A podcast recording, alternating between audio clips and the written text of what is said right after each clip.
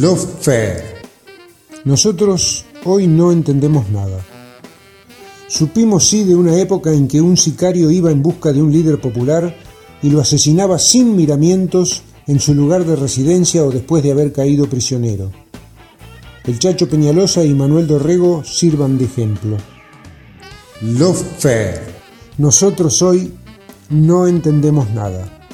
Somos de otra época, de cuando 50 aviones irrumpían en los cielos de la capital, bombardeando una plaza colmada de civiles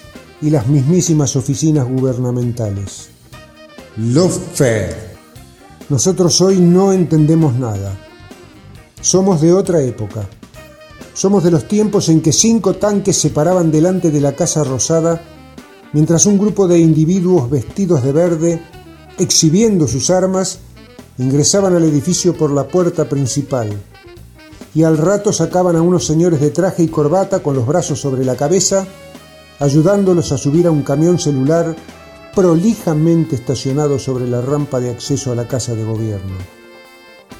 Love Fair. Nosotros hoy no entendemos nada. Somos de otra época. Somos de cuando grandes empresas monopólicas u oligopólicas se asociaban en la oscuridad y daban un golpe de mercado haciendo explotar el valor de la moneda, de la canasta básica de alimentos y del propio gobierno nacional. Love Fair. Nosotros hoy no entendemos nada. Somos de otra época. No comprendemos estos golpes, estos fusilamientos y estas desapariciones. Son los mismos, solo que ahora vienen vestidos con traje, corbata e impunidad prepararon el terreno, convencieron con armas de repetición, crearon el sentido común y lo inocularon a los de su clase, a los que quisieran ser de su clase y también a los pobres de toda pobreza. Su discurso es demoledor. Toneladas de pruebas.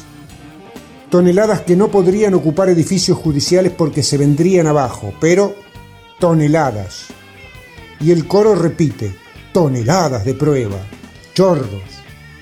Love Fair. Nosotros hoy no entendemos nada. Somos de otra época, de cuando los movimientos populares teníamos una convicción a prueba de balas. ¿Qué pasa?